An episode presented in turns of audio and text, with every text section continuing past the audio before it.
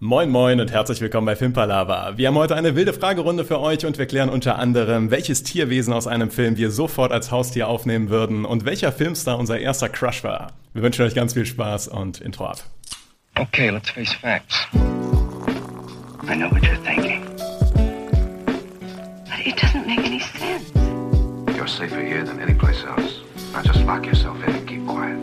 Just listen. Filmpalava. Ganz herzlich willkommen bei einer neuen Runde Filmpalava. Wieder eine wilde Fragerunde, neun spannende Fragenarten auf euch. Wir haben mittelmäßig bis gute Antworten, würde ich mal behaupten. Großartige Antworten, würde ich behaupten. Großartige Antworten. Äh, Ohne eure Antworten zu kennen, würde ich sagen, die Antworten sind großartig. Niklas, wenn du das so sagst, dann frage ich dich mal direkt, was ist das coolste Outfit aus Film oder Serie? Ja, ähm, seid mir da Und jetzt könnt ihr euch auf großartige Antworten freuen. Ähm, direkt mit einer Frage reingestartet, wo man viel überlegen konnte. Aber tatsächlich bin ich da zu einem Favorite von mir direkt tendiert. Und zwar liebe ich das äh, Kostümdesign in äh, House of the Dragon und in natürlich Game of Thrones. Und ich fand immer, das coolste Outfit da hatte Oberin Martell. Ähm, also die Red Viper. Der hatte immer so ein, meistens in Gelbtönen, aber so ein, so ein fast schon kleidartigen Samtanzug, so mit so einem Schlitz hier. Ich fand immer, das sah einfach perfekt aus. Also so super stylisch aus. Sind nicht meine Farben. Also gelb ist nicht so mein Ding. Eher so Sumpfgrün oder Schwarz würde ich benötigen. Aber das finde ich so das coolste Outfit. Irgendwie, wo ich immer dachte so, damn, wenn man damit so rumlaufen könnte, ohne komplett ausgelacht zu werden. Und wenn man sich leisten könnte, dann würde ich, glaube ich, so rumlaufen. Eventuell, anstatt mit einem schwarzen T-Shirt. Aber deswegen finde ich, äh, Oberin Martell sah immer sau cool aus. Das äh, ist für mich eines der coolsten Outfits ever. Kann ich sehr gut nachvollziehen. Sumpfgrün, da habe ich aber die Rückfrage. Wie viele sumpfgrüne Dinge hast du? Und warum mehrere. Sumpfgrün? Ja, also Sumpfgrün sage ich nur, weil äh, ich habe in meinen, äh, sage ich mal, eigentlich braunen Augen so ein bisschen dreckiges Sumpfgrün drin. und, und irgendjemand hat mir mal gesagt, dass, dass es dann logisch ist, dass man sich Klamotten in der Farbe holen sollte, weil das dann harmoniert. Ja. Und deswegen Sumpfgrün. Okay. Und ich habe tatsächlich eine sumpfgrüne Jacke, wie du, wie du vielleicht weißt. Und, Ja, das äh, mag sein, aber insgesamt ist äh, die Tendenz schon eher schwarz. Ja, ich habe eigentlich Ja. nur schwarze Hast du Sachen. dich an den Pupillen orientiert? Aber wenn ich keine, wenn sie nicht schwarz sind, sind sie meistens sumpfgrün oder dunkelblau. Deswegen. ja.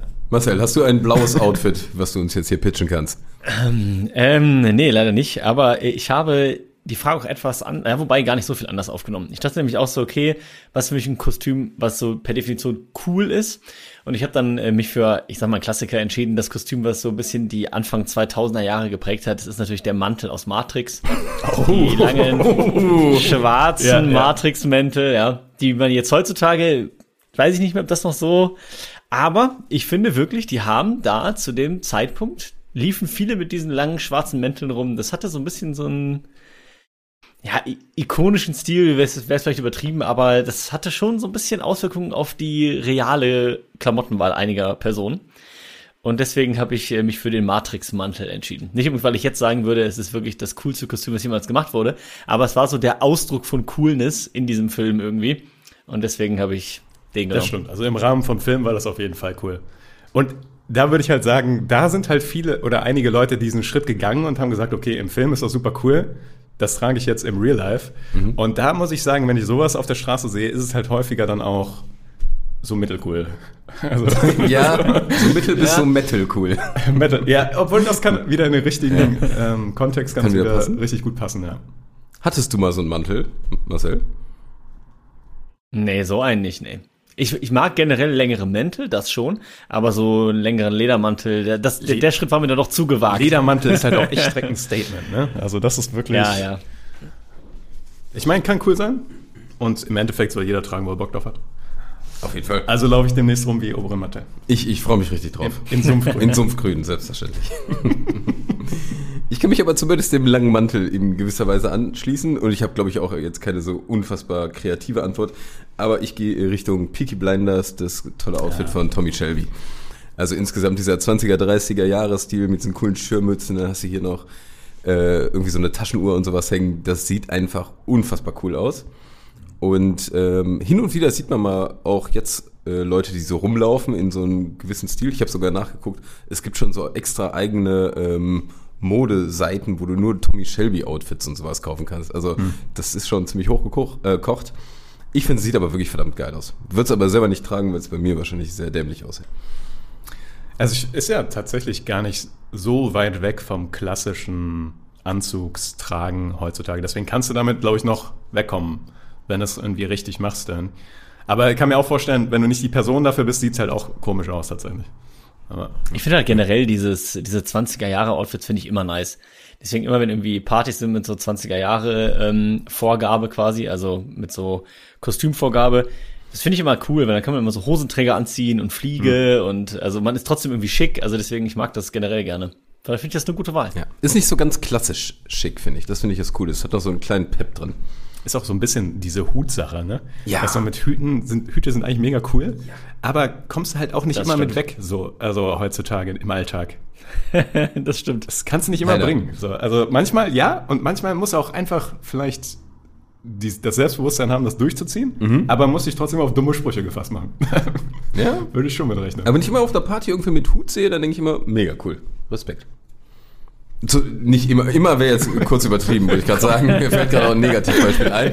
Aber in den meisten Fällen würde ich sagen, halt dann doch Idee. manchmal auf den Hut an. Ja. Ja. Gut, äh, dann haben wir schon mal die Fashion Show von Filmpalava geklärt. Ähm, eine von meinen Fragen ist auf dem Tisch und ich habe euch gefragt, welches Tierwesen aus einem Film würdet ihr sofort als Haustier aufnehmen? Das war tatsächlich eine der wenigen Fragen, wo ich nicht lange überlegen musste. Also sofort was im Kopf hatte, dann nochmal nachgedacht habe, ob ich das auch wirklich nehmen will und dann aber einfach dabei geblieben bin, weil ich es einfach richtig cool finde. Und zwar würde ich sofort ohne Zahn aufnehmen. Ah, Aus äh, Drachenzähmen leicht gemacht. Also einfach so einen kleinen, süßen Nachtschatten dazu haben. Das Vieh kann auch fliegen. Das heißt, es ist auch gut, weil hier streikt momentan alle zwei Wochen die Bahn. Und bei dir. ähm, ja, also hier, hier in Deutschland. Und ähm, dann schneit's hier dauernd, dann sind die Straßen zu. Also einfach so ein ohne Zahn. Kann ich den auch ein bisschen äh, aktiv mit einbinden in meinen Alltag. Gut, klar, der ist vielleicht ein bisschen teurer, weil der muss vielleicht ein bisschen mehr fressen. Aber ansonsten fände ich den schon als Haustier ziemlich nice. Auch einfach, der sieht einfach cool aus. Und dann ist der trotzdem noch so irgendwie cool drauf, ein bisschen neckisch, der will noch ein bisschen mit dir spielen. Also wäre ich großer Fan. Auf jeden Fall. Brauchst du auch ein bisschen Platz für, so, ne? Hast du? Ja, die Größe ist ein bisschen das Ding. Also so ein ohne Zahn in etwas kleiner wäre natürlich angenehmer. Da, da muss ich recht geben. Aber groß genug, Also die- dass die der Größe- äh, dich rumfliegen kann, ne? ja, also quasi so groß wie ich. Aber dann kann er. Der ist stark. Ist ein starker Drache. Ja. Starke Flugmuskulatur. Selbstverständlich. Aber der, der hat auch diese, diese, ähm, also der verhält sich auch irgendwie wie eine Katze, finde ich, oder sowas. Oder zumindest wie ein Tier wirklich sich verhalten würde. Das haben sie gut gemacht in dem Film. Dass er so kleine, ich weiß nicht, ich weiß nicht genau, was es ist, aber es ist irgendwie seine Mimik oder seine, seine, äh, wie er seinen Körper bewegt. Es hat etwas sehr Echtes, wie sich, ein, wie sich eine Katze oder sowas bewegen würde. ein Jaguar oder sowas. Oder ein Ja. schwarzer Puma. Auch mit den Ohren dann und so. Und das, und das so. Ja, voll, ja. Das stimmt. Ich hätte jetzt nicht erwartet, dass du äh, Remy von Ratatouille nimmst. Habe ich mir hier mit Marcel mit einem Fragezeichen notiert. Aber ist nicht geworden. Ich habe mehr Probleme bei der Frage gehabt und bin am Ende bei den kleinen Nifflern gelandet. Nifflern, also aus ja, Tierwesen, fantastische Tierwesen, also muss ich jetzt nicht so lange äh, hin überlegen. Aber ich finde, A, diese kleinen Niffler sind wirklich süß. Also es sind wirklich kleine, kuschelige Tiere. Ich glaube, das ähm, ist ziemlich cool. Und ja, man darf die nicht schlecht erziehen. Aber ich würde einfach sagen, ich als Muggel würde das viel, viel besser hinbekommen als diese Zaubererleute und dann wird er nicht einfach nur Blödsinn machen, sondern ähm, sehr gekonnt hin und wieder mir mal was zurecht klauen. Selbstverständlich nur von den oberreichen Leuten. Aber der, der Hauptpunkt ist, ich finde diese Niffler sehen wirklich sehr süß aus. Die haben die cool umgesetzt. Ich fand auch, b- bis heute ist das das Coolste von den fantastischen Tierwesen, was die überhaupt da etabliert haben. Also als es noch in dieser Filmreihe um fantastische Tierwesen ging, also beim ersten Film, Ja. fand ich den Ja. Niffler, der war eigentlich immer der Home Run. Also war ja, glaube ich, auch das erste so, was, was quasi eingeführt wurde. Also die wussten schon, was sie da haben irgendwie. Und äh, von da an haben sie es ja auch immer wieder benutzt. Also war schon ein sehr cooler Pick, tatsächlich. Was auch praktisch ist beim Niffler, der hat doch diese unendliche Tasche, oder? Also der packt das doch immer in seinen Beutel und das ist doch sau viel. Also Unendlich weiß ich nicht, aber verdammt viel, ja. Vielleicht kann er auch so Sachen für dich rumtragen und so. genau. Hat immer einen Schnaps für dich da. Ich weiß, ich weiß wie du deinen Niffler trainierst. Boah, den Schnaps. Kannst du mal ganz kurz in die Bar da gehen? Und Ja, ein Bierchen. ja, ich musste auch selber tatsächlich länger überlegen. War auch zuerst bei Fantastische Tierwesen, ähm, aber bin dann zu Der Goldene Kompass gegangen. Erinnert ihr euch an den Film, beziehungsweise an die Serie His Dark Materials? Habe ich nicht geguckt. Also die Sache ist nämlich, in dieser Welt ähm, hat jede Person einen Dämon, heißen die, glaube ich. Und das ist ein Tier, das deine Persönlichkeit spiegelt und ähm, das, mit dem du reden kannst, tatsächlich. Und mit dem du quasi interagieren kannst, das aber ein bisschen anders drauf ist, aber dir halt zu, als Partner zur Seite steht. Und da gibt es, ähm, wie heißt er nochmal? Lord Asriel, glaube ich. Und der hat einen Schneeleopard als äh, Dämon quasi. Super cleveres Tier und äh, der den immer begleitet quasi. Und mit dem der auch immer halt de facto diskutieren kann und sich mit dem austauschen kann. Und das ist natürlich schon so ein super cleverer Schneeleopard, mit dem man kommunizieren kann. Da habe ich gedacht, so ja komm, da äh, hätte ich richtig Spaß dran. Würde mir richtig gut gefallen. Aber der spiegelt die eigene Persönlichkeit. Ja, oder der, also es ist so ein bisschen, ähm, bisschen ambivalent, was das jetzt genau ist, aber es ist im Wesentlichen eine andere Kapselung von deiner Persönlichkeit. Also sie sind sehr ähnlich zu den, zu den Menschen, zu denen die gehören. Also in dem Fall ein absoluter Wichser. Sorry. aber ich habe mir gerade ein Bild von dem angeguckt, der sieht verdammt cool aus. Ja, ja, ja auf jeden Fall. Das gefällt mir sehr gut. Ja. Also man kann das, glaube ich, auch so sehen, dass die Persönlichkeit so ein bisschen ergänzt. So, also das, was du nicht hast, das hat das Tier dann so ein bisschen. Also ist da auch so ein bisschen immer. weil ich, weil ich wollte schon sagen, wen hätte man lieber als Freund als ich selbst? mein bester Freund wäre, wenn man mich ja verklonen könnte. Und ich könnte nur noch mit mir selber reden. Äh, das war vielleicht unterbewusst. da kann ich auch einen Podcast machen. Mit, Mit wirklich guten Leuten mal endlich. Du bist du uns endlich loswerden. Der stellt auch vernünftige Fragen. Ah, Ja. Mit diesen mittelmäßigen Antworten, die wir immer Geben. mich nicht, welches Outfit ich anziehen will. Das Ding ist, egal welche Frage du ihm stellst, du kennst die Antwort ja. Ja, die, also, wenn ich das richtig in Erinnerung habe, es funktioniert das nicht so, dass die sich einen, einen eine Gedankenwelt teilen. Also, die sind schon eigene Wesen. So. Also, Okay. Ja, ja, okay. Ja. Ich, ich stelle euch mal noch eine Frage. ja, mach das mal. Ähm, und zwar wollte ich gerne von euch wissen, welcher Filmtitel passt am besten zum Film? Ja, das ist wieder eine der Fragen, wo ich lange, lange überlegen musste und auch nur halb mit meiner Antwort zufrieden bin. Ich bin im Nachhinein mit äh, Walk the Line gegangen. Also der gute alte Film mit Joaquin Phoenix ist, ist natürlich eigentlich auch der Songtitel, daher so, ja, ist es natürlich passend und relativ einfach gemacht, aber ich finde Walk the Line ist so ein, so ein Statement oder ne, sie sich auf dem richtigen Pfad bewegen, alles richtig machen oder sowas, was den Film ganz cool beschreibt, weil er immer da mal wieder mit äh, von abweicht. Ähm, und dann hatte ich nochmal nachgeguckt, eigentlich hatte er den Titel seiner alten Freundin, sage ich mal, gewidmet und gesagt, ja, hey, ich weiß, dass hier ganz viele Frauen nebenbei auf mich stehen und sowas, aber ich bleib hier auf dem rechten Pfad, I walk the line. Und hat er ja im Nachhinein nicht ganz so gemacht. Also es war vor, ähm, ach, wie heißt sie, von Reese Witherspoon, ähm, die gespielte June, June Carter. Tja, es ist. Äh, Okay. Ist äh, ganz, ganz da. Es ist ein weites Feld. Ja, ich fand auf jeden Fall, ist ein sehr äh, cooler Titel, sowohl vom äh, Song als auch vom Film. Deshalb bin ich jetzt mit Walk the Line gegangen. ich, mir fiel, fiel das auch super schwer, die Frage. Und dann habe ich im Endeffekt gedacht, welcher Titel beschreibt den Film einfach am besten, wo man den Titel hört und genau weiß, was ein Film es ist? Snakes on a Plane. ist, doch, ist doch an sich der beste Titel für einen Film, weil du brauchst nicht mehr als diesen Titel. Du weißt einfach sofort alles. Also, du weißt Du brauchst nicht mal mehr den Film gucken. ja, genau. Eig- genau. eigentlich echt nicht, Genau, ja. du brauchst nicht mal mehr den Film gucken. Du weißt einfach, was Phase ist. Du erkennst, die Problemstellung ist da in vier Wörtern einfach schon gekapselt. Und deswegen finde ich Snakes on a Plane ist einfach der perfekte Filmtitel. Weil, ich stelle mir den, den, die Film, den Film-Pitch bei der Produktionsfirma auch so vor, dass einfach nur ein Typ da steht und sagt so, Snakes on a plane. Verkauft. Money. Ja. Gefällt mir. Ja, schön. Finde ich auch eine sehr gute Wahl. Äh, Ich bin auch ähnlich rangegangen. Ich habe mich auch gefragt, okay, welcher Titel beschreibt denn am besten das, was im Film dann tatsächlich auch passiert? Und äh, ich bin am Ende gegangen mit dem äh, Titel Systemsprenger. Und gesagt habe, okay, der Titel beschreibt eigentlich exakt, was passiert im Film. Es ist tatsächlich der Name für Kinder, die eben so nicht ins System passen. Also es ist auch der Eigenname von diesen Kindern, die einfach, ja, vom System irgendwie nicht gut aufgefangen werden und äh, dieses System eben sprengen. Es ist trotzdem spannend, weil Systemsprenger ist erstmal, ist schon irgendwie ein äh, Name, der so in, ins, ins Auge springt.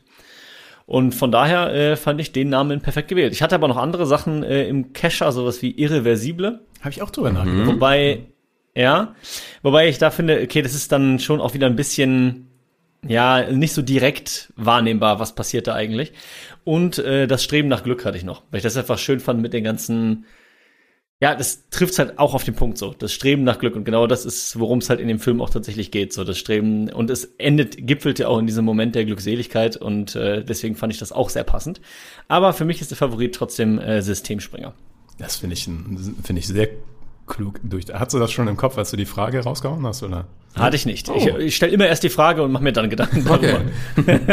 Ich hatte zwischenzeitlich noch den Gedanken, es gibt ja auch so ein paar Filmtitel, die tatsächlich dem Film eine zusätzliche Ebene geben.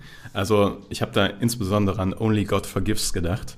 Du kannst, du kannst den Hatte ich Ja. auch, hatte ich auch. Du kannst den Film nämlich besser verstehen, wenn du den Titel dir vor Augen hältst. Also, wenn du den Film sehen würdest und du kennst den Titel nicht, ist der schwieriger zu verstehen, als wenn du den Titel von dem Film kennst. Und Also ergänzend so. ja. genau, genau, das gibt dem Film eine fast schon eine Erklärung tatsächlich, dieser Titel. Ähm, aber dann ich, bin ich mit Snakes on a Plank gegangen. Ich muss sagen, ich finde Snakes on the Plane fantastisch.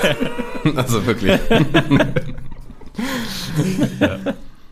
So, die nächste knifflige Frage. Es gab ja den Barbie-Film, es gab mal die Lego-Movies und so. Was ist ein weiteres Spielzeug, das sich eurer Meinung nach gut verfilmen lassen könnte? Boah, ey, da, da hast du mir eine Frage gestellt. Ey.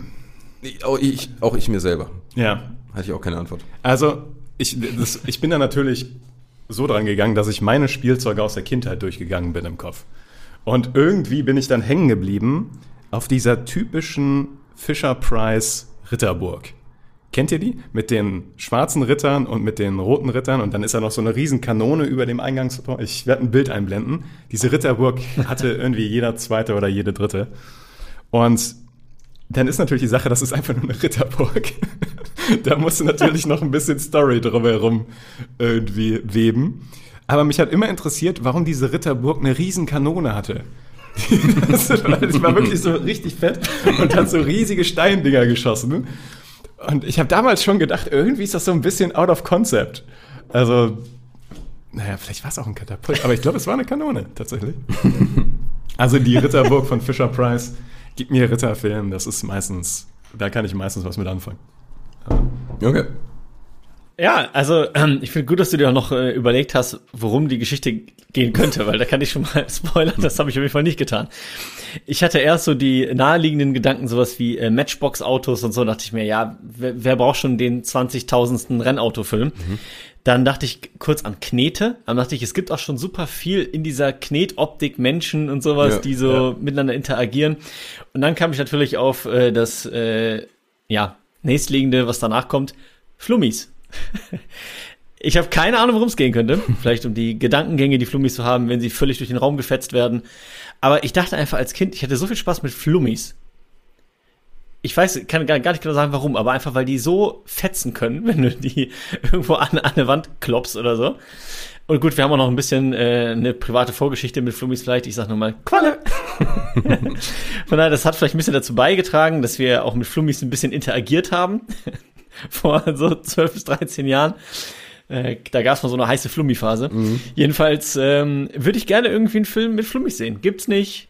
Sind, Ich, Storyline bin ich offen für Vorschläge, Kommentare. Über was könnte mein Flummi-Film gehen? gibt's nicht ähm, äh, Blob, Blobber? Nee. Äh, Flabber gibt's. Flabber. Aber das ist nicht ganz ein Flummi. Es ist Ja. Flummi-artig, aber Ja, geht in die denn noch Richtung. Flummis? Also ist das noch ein Ding in der heutzutage in, bei den Kindern? Ich hoffe, dass es noch ein Ding ist. Also ich muss sagen, würdest du mir jetzt so einen Flummi geben? Am geilsten waren irgendwann diese fetten Outdoor-Flummis, die du dann so auf die Straße werfen Oh ja. kannst. Ich würde sofort rausgehen, den Podcast abbrechen und mit dem Flummi Aber, spielen. aber wann habt ihr das letzte Mal einen Flummi gesehen? Ja, ist deshalb. ich ich, ich habe auch drüber nachgedacht und dachte mir so, ich hätte so Bock, jetzt hier drin so einen kleinen Flummi wirklich komplett rumzufetzen. Und wo du es gerade sagst, diese dicken, äh, diese, diese dicken Flummis, die sind auch so hoch Ja. gesprungen. Also die hatten so eine enorm absurde Sprungkraft halt auch einfach. also ihr, ihr merkt schon, die Begeisterung ist da. Ja, Der, der Flummi-Film. der Flummi-Film. ja, ich würde mir angucken. Ja. Auch wenn ich noch nicht weiß, was passiert. Aber das weißt du bei dem Flummi ja auch nicht. Nee, das macht's ja genau aus. ziemlich Das sicher, dass er hüpft. Aber da könntest du so richtig schön als so kleines Merchandise-Geschenk, so für jeden Filmgast so einen kleinen Flummi mitgeben. Oder sowas. Ja. Wie es damals beim Pokémon-Film die Pokémon-Karte gab. Ja, Gab's das? so ist es. Ja, Mewtwo war das. Echt? Ja, ich glaube, es war keine legitime Karte im Endeffekt. Also durfte nicht benutzen in dem Pokémon-Spiel. Aber es gab immer so eine Mewtwo-Karte für den Pokémon-Film. Ach krass. Ja, ja. Ja, ja, ja, ja. Ja, ja. Da draußen werdet euch erinnern. Oder das doch. Ja, ja ich habe mir ja selber ein bisschen ins Bein geschossen mit der Frage. Ähm, vor allem bin ich dann wirklich viel Spielzeug durchgegangen und dann ist mir aufgefallen, es gibt ja zum Beispiel auch schon, es gibt ja zu allem Möglichen schon was. Das war mir beim Fragestellen noch nicht so bewusst. Es gibt ja auch Toy Story oder der Indianer im Küchenschrank und sowas. Also irgendwie ist alles schon da. Der Indianer im Küchenschrank. Darf? Küchenschrank. Darf ich, Ja, Was ist das? das ist so ein ähm, Kinderfilm überraschenderweise, wo irgend so ein Junge hat so kleines Spielzeug und wenn er die in den Küchenschrank, äh, Küchenschrank packt, also so ein kleines Schränkchen, und dann über Nacht da drin lässt oder sowas, dann werden die lebendig. Und dann laufen da so ein paar Indianer rum und dann hat er aber auch so ein paar äh, von Soldaten und sowas. Klingt wie Toy Story. Ja. Ja, aber es ist, äh, ist sehr viel älter, oder nicht sehr viel älter, aber irgendwann, glaube ich, aus den 90er, 80ern. Und den fand ich früher richtig, richtig cool. Und ich finde es lustig, dass du diese Ritterburg, ich hatte nicht diese Ritterburg, aber ich weiß, bei meiner Oma gab es so eine fette Ritterburg, die war richtig cool.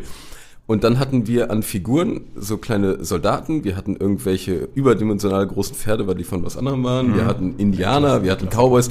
Es war so ein komplett weirdes Sammelsurium an Spielzeug.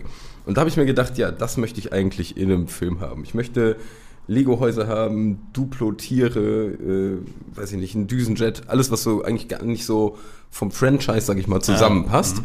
Und wie würde ich dann den Film aufbauen? Weiß ich nicht, aber ich würde dieses, äh, warte, doch, ich habe mir zumindest was überlegt, ich würde immer dieses Spielzeug irgendwelchen Kindern vorsetzen und diese Kinder dann mit diesem Spielzeug spielen lassen. Und die erfinden ja die abstrusesten Geschichten und sowas. Und ich finde das zum Teil richtig arschlustig, so Kindern bei so, bei so Spielzeugsachen zuzugucken, was die da für Stories, die überhaupt nicht in die äh, reale Welt passend machen. Und ich glaube, wenn man da genug sammelt und da mal einfach, weiß ich nicht, so 100 Kiddies irgendwie mal so nach und nach zuguckt, kriegt man eine richtig geile, wenn auch absurd dämliche Story zusammen. Man, man könnte auch daraus nicht eine Story bauen, sondern du machst daraus wirklich so eine äh, Short Story Compilation. Quasi, was hat Kind A daraus gemacht und was macht Kind B aus exakt demselben Material? Weil du gibst ja beiden dasselbe Spielzeug rein, was ja völlig random Ja. ist. Und dann quasi, um zu sehen, wie kreativ die jeweils damit umgehen, weil da wahrscheinlich halt völlig unterschiedliche Sachen bei rauskommen. Und dann hast du da so fünf verschiedene Short Stories, immer mit demselben Material, aber komplett unterschiedliche Geschichten. Wahrscheinlich, ja. Und wenn du da so eine Dino-Figur hast, dann ist die, gewinnt die immer und zerfetzt am Ende alle. Das ist immer die Endstory, weiß ich nicht. Kleine Überleitung. Das ist eigentlich super interessant, ne? dass, dass Kinder fast oder immer dazu neigen, dass, ähm, also das ist ja, war ja bei uns auch so oder so, dass man aus diesen Figuren direkt eine Geschichte macht. Also direkt so eine, Ja. man hat irgendwelche drei Figuren, die nicht zusammenpassen und so, wie könnten die jetzt in einer Geschichte irgendwie zusammen? Also vielleicht bist du da was auf der Spur, Tobi. Vielleicht sind wir immer, wie immer, irgendwas hier auf der Spur, ja. Aber wir kommen nie an. Aber wir finden es nicht. ich, ich kann auch sagen, der Niklas war auf jeden Fall der Überleitung gerade nicht auf Nee, der Spur. der Überleitung mit den Dinosauriern, die ich dir extra vorgeworfen habe, warst du nicht auf der Spur. Ach so, nee, äh, ich wollte auch eine andere Frage stellen. Ach so, schade. Aber gut, jetzt, wenn wir einmal den Dinosauriern auf der Spur sind, dann hat mich interessiert. Wenn ihr die Möglichkeit hättet, einen Jurassic Park zu er erschaffen, technologisch, finanziell, genetisch, würdet ihr es tun und wie würde es aussehen? Ja, ähm, über die Frage habe ich mir kurz Gedanken gemacht und dann habe ich mir was aufgeschrieben. Auf keinen Fall bist du bescheuert. Also, wer Jurassic Park geschaut hat, der müsste eigentlich wissen, dass Gott spielen nicht die beste Variante ist, um irgendwie mit der Natur umzugehen. Deswegen bin ich der absoluten Ansicht, diese Macht sollte man nicht verwenden, um Dinosaurier wieder zum Leben zu erwecken, wenn man sie hätte. Weil das kann nur Unglück bringen. Also ich sehe ich sehe nicht, was das für einen Vorteil hat gegenüber einem, einer Ausstellung. Klar, du siehst die Tiere lebend, aber die sind halt einfach schon sehr existenzbedrohend für den Menschen. Und von daher äh, würde ich das auf gar keinen Fall machen. Ich meine, wie, wie oft selbst heute noch teilweise irgendwelche Tiere mal ausbrechen und dann äh, hörst du irgendwie, ja, der Löwe so und so, der läuft jetzt kurz durch Berlin, durch die Innenstadt. Bitte bleiben Sie mal kurz drin, wir müssen den wieder einfangen. Und äh, okay, bei so einem Löwen, ja, aber das, das passiert, Ja. aber das passiert schon. Und dann denke ich mir, okay, das ist auch schon ein Löwe, der sollte auch schon nicht ausbrechen. Und wenn ich dann denke, so ein T-Rex, der läuft durch die Innenstadt, weiß ich nicht.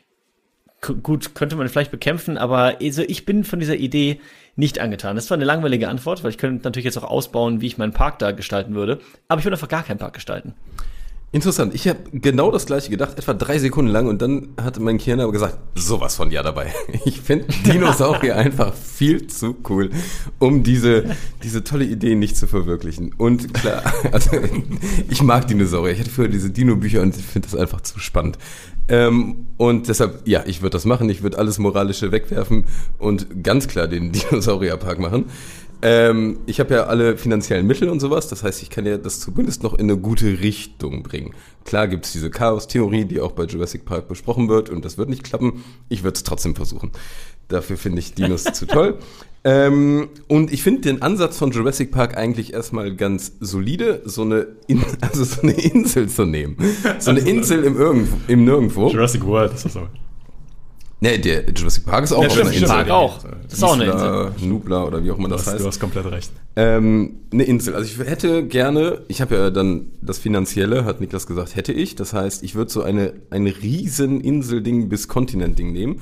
Ich stelle mir da etwas in Australiengröße vor. Ja, das ist sehr enorm. Okay. ähm, keine Flugsaurier, keine Wassersaurier, also damit die wirklich nur komplett da bleiben können und es nicht zu diesen Katastrophen in dem Sinne kommen kann.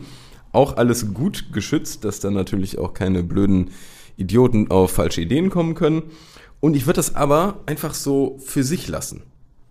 Das wäre einfach da. Da kann man vielleicht mal äh, mit einer Drohne drüber fliegen und so ein bisschen was gucken und sowas. Aber sonst ist es einfach die Welt für sich. Also gar nicht mit Besucherinnen und Besuchern. Es ist einfach so für sich da. Und ich finde es einfach aus dem Grund spannend.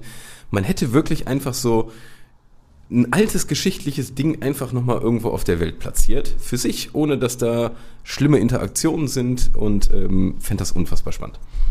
Ja. Also wenn du da der Evolution auch noch ihren freien Lauf lässt, das, also das kann ja nur, nur schief gehen, Tobi. Ja, sorry, der Mensch ist jetzt auch nicht so gut für die Welt. Geht auch. schief. Ja, Also, okay. ja. Das, das ist wahr, das ist ein berechtigter Punkt. Aber man gibt halt den Dinosauriern, die ausgestorben sind, wirklich eine exi- existenzielle Grundlage, um ihre Vorherrschaft wieder zu erringen. Weiß ich nicht. Ja, aber die, ähm, die, die wohnen ja alle da zusammen. Das heißt, ich habe da auch keine Käfige, in denen die einzeln sind. Die machen wirklich alle Ja, genau ja, ihr ja, Ding. ja. Und ähm, ich glaube, dann spielt sich da irgendwann so ein schönes Gleichgewicht ein. Ich, und ich glaube nicht, dass die Dinosaurier auf einmal, dass ein T-Rex ähm, wahnsinnig intelligent wird, von jetzt auf gleich und mit seinen kleinen Ärmchen da äh, die Weltherrschaft an sich reißt. Niklas, jetzt bin ich sehr gespannt auf deine Antwort. Ähm, ja, tatsächlich, also ich habe vielleicht ein bisschen, ich hätte die Frage vielleicht ein bisschen anders formulieren sollen, weil äh, mein Gedanke war ein bisschen weiter gefasst. Also es ging mir generell darum, wenn ihr sowas Genetisches einfach so machen könntet, nicht nur unbedingt auf Dinosaurier beschränkt. Denn ich finde zwar Dinos auch cool, aber was ich auch cool finde, sind Säbelzahntiger. Und ich hätte nämlich gerne. Okay. Ich hätte nämlich gerne das sogenannte, äh, äh, wie heißt das? Pleist, nee, doch Pleistozän. So heißt die Ära. Ja. Oder die, das Äon. Das Zeitalter. sicher. Das Zeitalter. Ähm, in dem äh, die ähm, Mammuts gelebt haben, in dem die Säbelzahntiger gelebt haben und unter anderem auch der sogenannte Riesenhirsch, Mhm. äh, der den Fachbegriff hat, Megaloceros. Wieder Und als ich, als ich das gelesen habe, habe ich gedacht, so, wieso nehme ich mir nicht einfach so ein Gebiet in Sibirien oder, sage ich mal, irgendwo in, wo, sage ich mal, wo weit und breit keine Menschen sind, ja, so ein bisschen zurückgezogen, vielleicht ein bisschen kälter. Und da ziehe ich meinen Jurassic Park auf, der aber eher so näher an der Menschheit zwar dran ist, aber trotzdem schon ausgestorben, wo dann die Mammuts und die Säbelzahntiger leben und äh, die Riesenhirsche. und die ein oder anderen an, äh, ausgestorbenen Großtiere, die es da noch so gibt. Ähm, weil sowas gab es in dem Jurassic Parks noch nicht. Und das sind einfach so coole Tiere, die hätte ich eigentlich gerne wieder auf dem Planeten. Ich würde das auch komplett in Ruhe lassen. Mir würde es einfach reichen, dass ich weiß, das gibt's da hinten. Und äh, wenn dann auf einmal in den Nachrichten irgendwie kommt, dass irgendwie ein Säbelzahntiger aufgetaucht ist irgendwo, würde ich sagen, ja. ja. Das ist kein Zufall, Leute. Das äh, Mhm. ist mein Jurassic Park. Ja, irgendwo in Sibirien mit den Mammuts. Ja, finde ich auch schön. Ja. Ja. Finde ich auch nett. Wäre ich auch offener gegenüber als bei den äh, Dinosauriern, muss ich sagen. Ja, weil im Notfall kann man die wieder ausrotten, ne? So, also, das, Gefühlt ja. Also, die Dinos auch. Ja. Also wenn es drauf anlegst. ja, ja, wahrscheinlich schon. Naja. Also, folgende Frage. ähm, ich wollte von euch wissen, was würdet ihr gerne an der deutschen Filmbranche verändern, beziehungsweise spezifischer verbessern? Ja, ich bin schon ehrlich gesagt davon ausgegangen, dass wir nichts verändern zum Schlechten hin und es tendenziell verbessern wollen, so wie die deutsche Filmbranche ist. Die haben ja hin und wieder, gibt's ja mal ein paar wirklich äh, Highlights da, aber insgesamt ist mir das immer zu viel, entweder Zweiter Weltkrieg wieder, der ganze Kram, oder es ist immer irgendwie eine wirklich schlechte Komödie. Ich habe das Gefühl, das macht irgendwie 90 Prozent der Filmbranche in Deutschland aus. Und ich würde anpacken an der Förderung. Also ich weiß nicht, ähm, irgendwie werden die ganzen Filme ja auch immer äh, nochmal extra gefördert. Und da werden ja dann auch Entscheidungen getroffen zu sagen, ja, hier der eine Film lief gut, wir reproduzieren das und machen den gleichen Bums nochmal. Und da würde ich gern entweder einfach mal das ganze Gremium austauschen oder so eine Art, ähm, ja, so ein Stipendium oder sowas, wo irgendwie von ganz vielen Leuten irgendwie Geld reingezahlt wird und dann wird das mal an vielleicht ein bisschen charakteristisch tollere Filme vergeben oder tollere Filmideen. Sprich, dass man nicht immer nur noch den wirtschaftlichen Part im Hintergrund hat, sondern dass man dann noch mal so ein paar andere Schlüsselfaktoren reinbringt, wie Kreativität und weiß ich nicht, dass das einfach mal ein bisschen weggeht von diesem Standardwust. Ich weiß nicht, ob das ganz deine Frage beantwortet, aber ich das Ja, doch, doch. Doch, doch, auf jeden Fall. ja, das wär's bei mir. Also, tatsächlich hast du mir quasi die äh, Antwort eins zu eins aus dem Mund genommen. Also ich habe da kann da auch nichts viel zu ergänzen, auch weil man steckt ja nicht so tief drin. Ne? Also Nee. man, man weiß halt, was am Ende dabei rauskommt so und die Probleme, die du angesprochen hast, sehe ich auch. Und ähm, ich fände es halt super cool, wenn das ein bisschen mehr wäre wie in Frankreich oder wie in Südkorea, dass so Regisseure, die wirklich mutige Projekte haben, dann auch mal tatsächlich das Geld bekommen, um mal was richtig Verrücktes umzusetzen und dann einfach mal schauen, was dabei rauskommt. Viel ist mir viel lieber als sieben Till Schweiger-Filme oder die 27. Dokumentation über den Zweiten Weltkrieg. Dann lieber mal, vielleicht auch wenn es dann daneben geht oder sowas, aber etwas, was mutig ist, was Neues, was Innovatives. Und äh, ich denke, da sind wir auch alle auf, auf einer Seite. So. Ja, also ich, äh, ich kann das nur unterschreiben. Es ist nicht so, als hätte ich da was völlig anderes geschrieben, sondern ich habe auch, äh, das erste, was ich aufgeschrieben habe, war mehr Mut, drei Ausrufezeichen. Und dann habe ich das nochmal spezifiziert auf, okay, äh, es braucht neue Projekte, neue Schauspieler und mit neue Projekte, also halt, weil es werden immer dieselben halt auch aufgenommen. Ne? Ich meine, das, das hat Hollywood natürlich auch, da sind auch die bekannten Gesichter, die dann immer wieder mitspielen. Aber ja, also naja, ähm, neue Genres habe ich noch als wichtigen Punkt, weil ich genau derselben Meinung war wie ihr. Es gibt Comedy, dann gibt's äh, das Historiendrama oder Zweiter Weltkriegsfilm oder ne, und dann gibt's noch die Krimi-Filme, so Tatort und die ganzen Serien und Soko. Klar, das sind nicht immer Filme, aber die haben ja teilweise auch Filmlänge, also sind schon im Filmformat. Und da braucht man einfach mal mehr Mut für neue Genres und wie gesagt, einfach mal Leuten Geld in die Hand geben, die mal was ausprobieren. Und wir sehen ja auch, dass die Projekte dann teilweise auch wirklich erfolgreich sind. Also wie jetzt mal so eine Serie wie Dark oder sowas, ja. Das funktioniert ja und das macht ja dann auch Mut und dann hat man auch immer wieder Hoffnung. Aber es sind halt immer nur, wie du am Anfang meintest, Tobi, so kleine Highlights. Und davon hätte ich einfach gerne viel, viel, viel mehr. Und dass da, äh, ich finde einen guten Ansatz zu sagen, man nimmt Geld aus der Förderung für diese ganzen Comedy-Filme und so weiter und ja, schichtet das mal ein bisschen um und gibt mal Leuten halt eine Chance, die eben mal eine kreativere Idee haben. Also bin da voll bei dem, was ihr gesagt habt. Ähm, es fehlt da einfach oft bei den Leuten, die das Geld haben, der Mut, das Geld mal dafür in die Hand zu nehmen. Die sehen eben immer wieder, nee, wir müssen das Geld wieder reinkriegen. Und das machen wir am sichersten, wenn wir das und das machen. Und das bremst die ganze Branche halt einfach total aus. Ja, das ist leider wahr. So, meine nächste Frage an euch ist äh, etwas äh, Persönliches. Auf welchen Filmstar hattet ihr, als ihr jung wart, euren ersten Crush? Ich bin da super gespannt auf eure Antworten. Ich musste tatsächlich ein bisschen überlegen, aber dann kam es dann doch recht eindeutig. Das war äh, Catherine Zeta-Jones. Und zwar insbesondere aus Die Maske des Soul. Habt ihr den Film gesehen? Mit, Ja. Ja, ja. Mit, ähm, ja, ach, wie heißt er hier? Ähm, Banderas. Antonio Banderas. Genau, der Antonio. Ähm, und da gibt so es so ein Fechtduell, sag ich mal. Ja, ja, im Stall, Im ne? Stall, ja, ja. Und äh, die Szene hat auf jeden Fall was mit mir gemacht. Und äh, dann gab es auch noch die Filme von ihr, äh, hier Verlockende Falle mit Sean Connery. Und ähm, Oceans 12 auch, wo sie die äh, Freundin von Brad Pitt spielt. Das war alles so der Zeitraum, also so Ende 90er, Anfang 2000er. Also Catherine Zeta-Jones, ja. Also, ja. Finde ich eine äh, gute Antwort. Hatte ich, glaube ich, ich hatte die, glaube ich, damals zu dem Zeitpunkt noch nicht so auf dem Schirm. Und ich habe damals auch nicht äh, Zorro gesehen, aber ich verstehe, dass es ähm, gerade in dem Alter was mit dir gemacht hat. ähm, aber ähm, meine Antwort ist tatsächlich, da war ich so, ja, also halt, ne, 10, 11, 12 ungefähr, würde ich sagen. Und hatte äh, die Bücher der Reihe, die es bis dahin gab, gelesen. Und für mich ist es wahrscheinlich jetzt kein besonders ausgefallener Pick, aber es war ganz klar Emma Watson, als ich so 10, 11, 12 war. Durch die Rolle äh, Hermine Granger, die jetzt zwar nicht immer so sympathisch war, aber sie hatte halt ja so ein paar Augenblicke, wo sie auch entsprechend so hervorgeputzt wurde, so zum Ball und sowas. Und da hatte ich schon, hatte ich schon einen kleinen Crush, muss ich sagen. Ich glaube, es hatten unfassbar viele auch. Ja, ich glaube, da war ich jetzt kein, also da war ich nicht besonders mit meiner Wahl. Da finde ich deine Wahl schon ein bisschen spezieller, Niklas. Finde ich ein bisschen interessanter eigentlich schon. Aber ich muss ja ehrlich antworten und es war so. Also von daher, das ist meine ehrliche Antwort. Und da musste ich auch nicht lange überlegen, weil das wusste ich, dass das damals auf jeden Fall so war. Äh, meine ich- ehrliche Antwort ist auch, der zehnjährige Tobi war im Kino und hat der Schule des Manitou geguckt und deshalb, du, wir hatten das Thema letztens, deshalb kam mir das. Und es ist die äh, gute Uschi gewesen.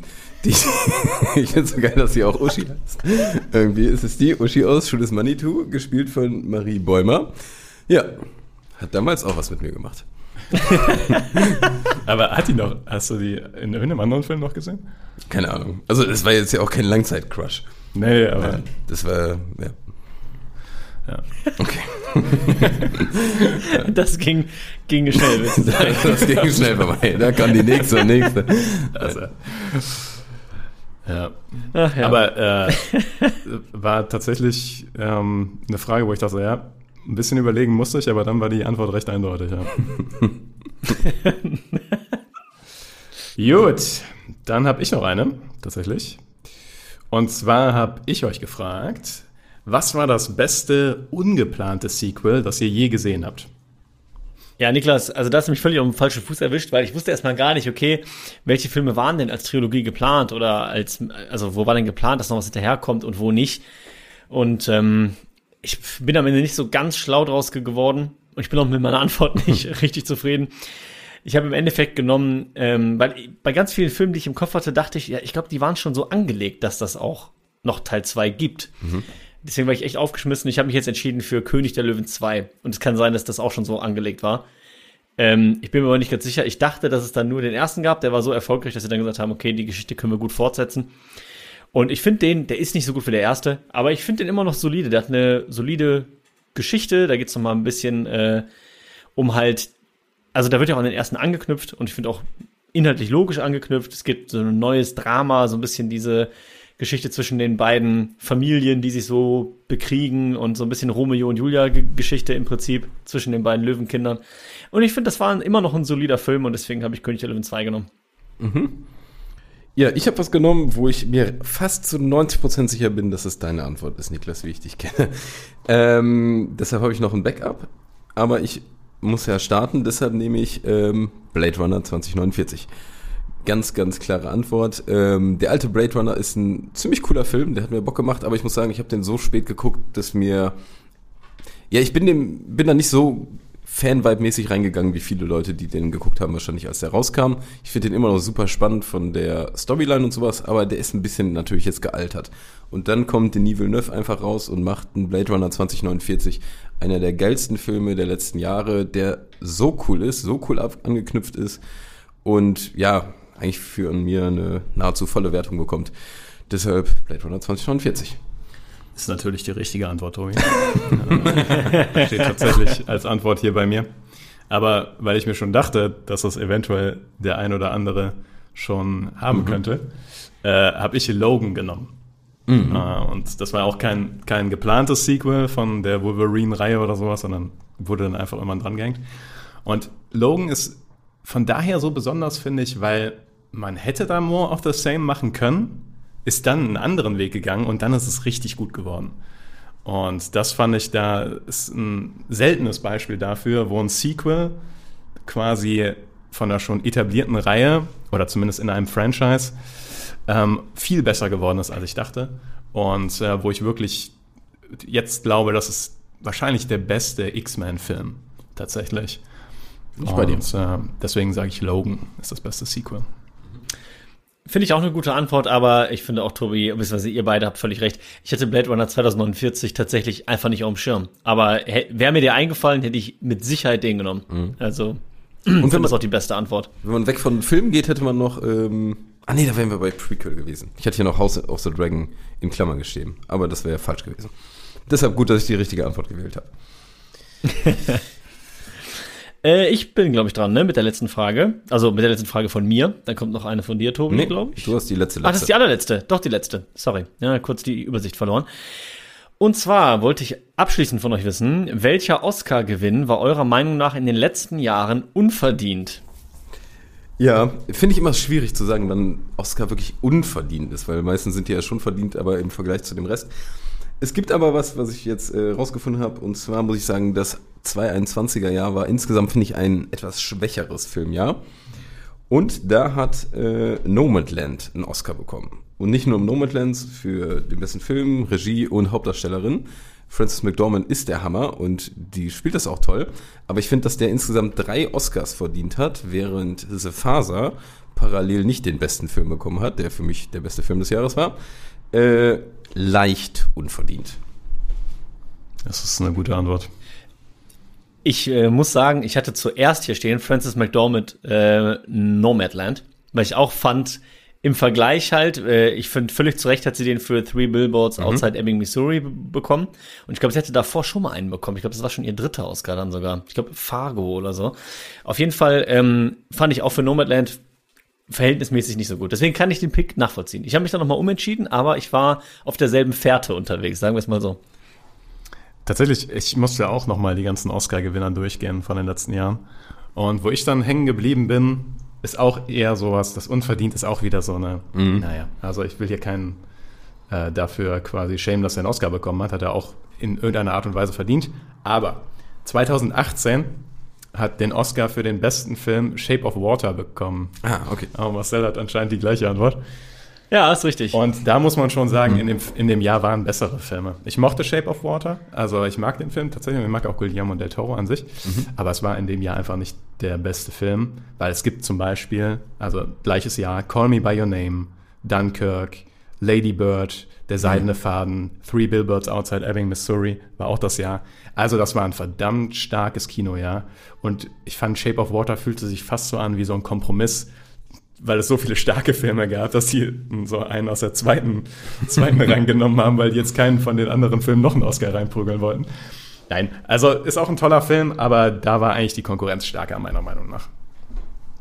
Und Ja, da kann ich jetzt nicht mehr viel zu sagen, weil ich hab, äh, kam genau zur selben Konklusion. Ich bin auch die letzten Jahre durchgegangen und für mich war es dann doch relativ eindeutig auch Shape of Water, weil ich auch finde, ja, ist ist schon kein schlechter Film. Deswegen ist die Frage natürlich mit unverdient auch sehr hart formuliert. Klar haben die alle irgendwie den Oscar auch verdient, aber ich finde, ihr habt die schon richtig inter interpretiert, also unverdient im Sinne von, was noch da gewesen wäre an Potenzial. Und ich hatte mir hier auch die Liste aufgeschrieben, die ist wird schon vorgelesen, was da noch als Konkurrenz mit im Rennen war und dachte mir auch, nee, da war schon viel dabei, wo ich sagen würde, jetzt auch rückblickend, aber auch damals schon, das hätte ihn meiner Ansicht nach mehr verdient gehabt. Deswegen finde ich das eine sehr gute Antwort, Niklas. ich finde deine Antwort auch sehr gut, Marcel. Oh, danke, das freut mich. Ist meine okay? Dann ist okay. Ah. Ja, deine ist okay. Ja. Schön. Gut.